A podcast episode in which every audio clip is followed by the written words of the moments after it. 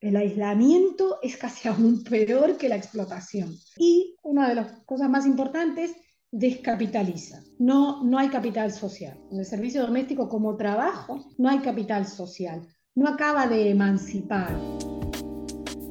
Estás escuchando el programa Retazos Antropológicos. Te queremos acercar a las últimas publicaciones de la antropología iberoamericana. De episodio a episodio queremos descubrir campos y temas poco conocidos de nuestra disciplina, aproximaciones y métodos clásicos o novedosos, y formas diversas de presentar los resultados. No tienes que saber de antropología para disfrutar del programa y si quieres discutir con nosotros.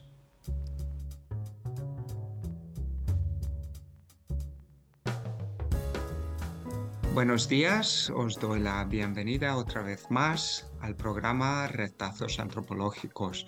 Hoy tenemos en nuestro estudio virtual a la antropóloga Gabriela Poblet Hablaremos con ella de la desprotección de las trabajadoras del sector doméstico y la globalización de los cuidados. Gracias Gaby por aceptar nuestra invitación. De nada, buen día. Llevas muchos años trabajando sobre las trayectorias sociolaborales de mujeres migrantes en Barcelona desde una perspectiva de género, pero yo te conocí hace muchos años a través de tu militancia política en el campo de las migraciones y la acogida pero hoy te hemos invitado para hablar de un artículo que recientemente se publicó en la revista Migraciones y que lleva de título Pagar el seguro a la chacha. El texto problematiza la informalidad y la protección social entre las trabajadoras del hogar, concretamente las de origen migrante. Gaby, cuéntanos un poco sobre tu trayectoria profesional y sobre cómo llegaste al tema central. Bueno, gracias. Yo comencé en el mundo asociativo, pero hace más de 15 años y trabajaba en un programa de acogida. Entonces comencé a ver, yo, yo ya era antropóloga y yo ya era, era migrante, recién, un poquito recién llegada a Barcelona, y comenzaba a ver y a recibir eh, muchísimas mujeres de América Latina que me explicaban historias, bueno, que estaban encerradas, que trabajaban de internas y, y algunas situaciones más de maltrato, otras no, pero algunas que se habían fugado de estas casas, etcétera.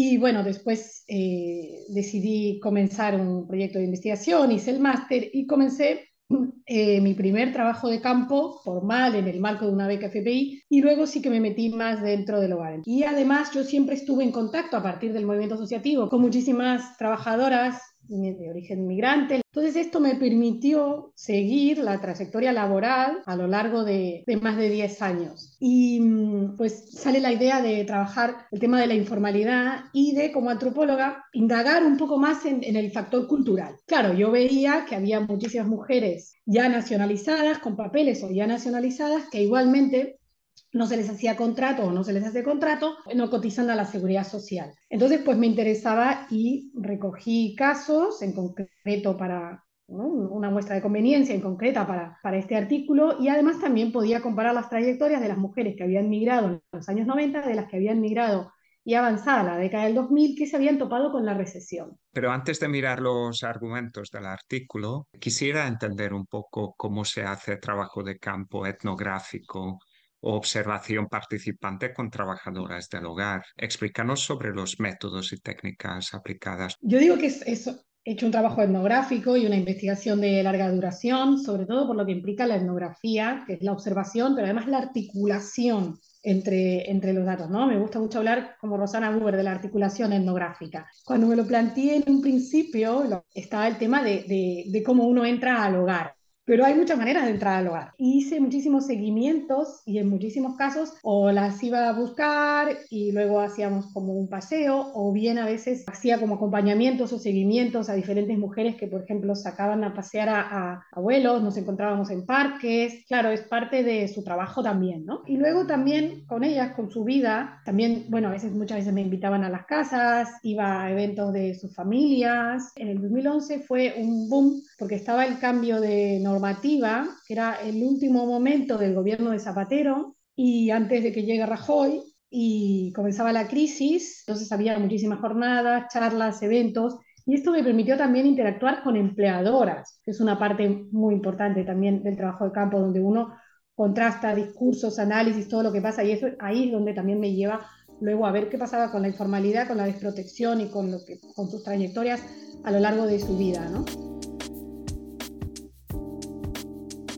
Uno de los puntos más impactantes que describes es la informalidad con la que se pactan las condiciones laborales. Sí, sí, yo voy a ir directamente a las conclusiones. Y hay determinados conceptos que se repiten, ¿no? Desde el activismo, desde los medios de comunicación, que es, por ejemplo, la invisibilidad. Que es cierto, ¿no? Es un, ha sido, por lo menos hasta la pandemia, no sabemos bien qué va a pasar, a ver cómo va la evolución, pero la pandemia ha marcado un poco un antes y un después, porque aparece esto de esencial, ¿no? Y en la pandemia nos hemos dado cuenta de los trabajadores invisibles que sostenían nuestra vida. Entonces, se usaba mucho desde ya 20, 25 años atrás. Este marco teórico de globalización de los cuidados viene de los años 90, bueno, a finales de los 80, 90, a partir de, de los estudios de la feminización de las migraciones. Y había como un poco este tópico de repetir la invisibilidad, que en realidad la invisibilidad es de la parte contratante. La parte contratante no acaba reconociéndose como empleador, empresa, ¿no? El, servicio del hogar y, de cuidados en sentido amplio, tenemos el servicio doméstico de la clase alta. Bueno, esto es claro, aquí hay un servicio. Es la, la chica para todo, pues sigue la versión antigua de la chica para todo, en España se dice la criada, continúa. Después está el sector de cuidados, bueno, aquí reemplazan al Estado, ¿no? Claramente, aquí hay una ausencia de políticas del Estado. En, el Mediterráneo decimos modelo familista porque de alguna manera se reemplaza a la familia y al Estado. Y hay cadenas migratorias porque hay, demanda en este sector. Entonces, ahí abarca todas las clases sociales que contratan, la clase trabajadora fundamentalmente, porque además no puede pagar residencias, son muchísimo más caras. Y después está el tema de limpieza. Bueno, la gente paga por horas, 10 euros la hora, puede ser ahora un poquito más, a veces menos, pero aquí hay un poco más de libertad, pero sí que hay muchísima, muchísima informalidad y también tiene las de perder, ¿no? Porque es limpieza pura y aquí es donde el cuerpo se desgasta muchísimo. Aquí se produce mucho un, enmascaramiento porque la gente suele decir, la chica que me ayuda, queda como una ayuda. Si es que es una migrante recién llegada, entonces yo también le ayudo. En antropología hemos analizado mucho esto de los regalos, de los dones, los contradones. Entonces, yo acabo un poco diciendo que el servicio doméstico es eh, todo menos trabajo, ¿no? Queda un poco a medio camino entre, el, entre la esfera doméstica y la esfera laboral, la esfera del trabajo, el mundo del trabajo. Claro, bueno, yo agrego que, que es cultural y realmente es, es, el género, es la domesticidad de la mujer que equivale de alguna forma a eh, sirvienta con mujer o servidumbre con, con mujer y no, no hay realmente una conciencia.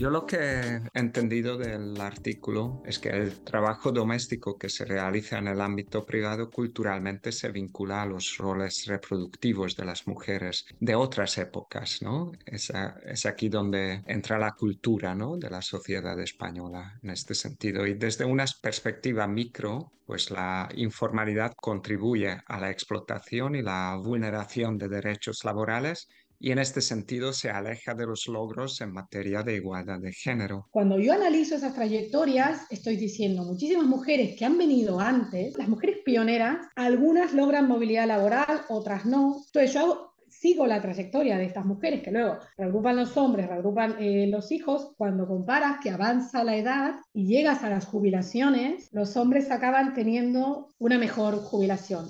Mujeres rumanas que acaban con 300, 400 euros de jubilación. Ojo, es lo mismo que les pasaba a las españolas. Yo creo que aquí hay un, hay un deber del Estado y tenemos una deuda inmensa con estas mujeres. Sí, en el artículo, desde una perspectiva más macro, movilizas un marco teórico amplio sobre las cadenas globales de cuidado y la división internacional del trabajo reproductivo para hacernos entender que cuando hablamos de las trabajadoras domésticas o los trabajos domésticos de estas mujeres, en realidad se trata de la propia esencia del sistema capitalista patriarcal. También no me acaba de, convencer del todo, o bien somos muchas las investigadoras que hemos discutido esto, que intentamos superar un poquito el marco de cadenas globales de cuidado. Cuando la investigadora Arlie Hochschild propuso este marco, se incorpora toda esta dimensión de las emociones, porque además hay toda la línea del social care que incorpora, el, ¿no? que habla ya de cuidados, organización social de los cuidados, se pierde un poquito esta dimensión económica. Y sí que a mí me interesa rescatar y me interesan mucho más los marcos y me parece que hay que hablarlo más en el sentido amplio, hay que volver a hablar o seguir hablando de reproducción social, más de cuidado. Lo, lo, que a mí me interesa es recordar esto, ¿no? De todas formas, yo lo que noto en el artículo es justamente la, o sea, la gracia que encuentro es justamente cómo pones por una parte el trabajo etnográfico, eh, las emociones, las, las experiencias, trayectorias de las propias mujeres y luego pues amplías el marco y explicas que esto viene de, de unas fuerzas globales, que no se trata del, del modelo cultural del Estado español. De... Incluso el modelo cultural en Suecia no, no es lo mismo, pero a mí me parece que ahí está el secreto, el juego de la articulación etnográfica y de la antropología, de vincular estas historias a procesos globales y de también saber entender un contexto local, que para mí en este caso es el contexto mediterráneo. Pero sí que claramente estamos hablando de procesos globales y es el mismo capitalismo financiero que ha expulsado a estas mujeres de sus países que luego perpetúa esta precariedad en destino.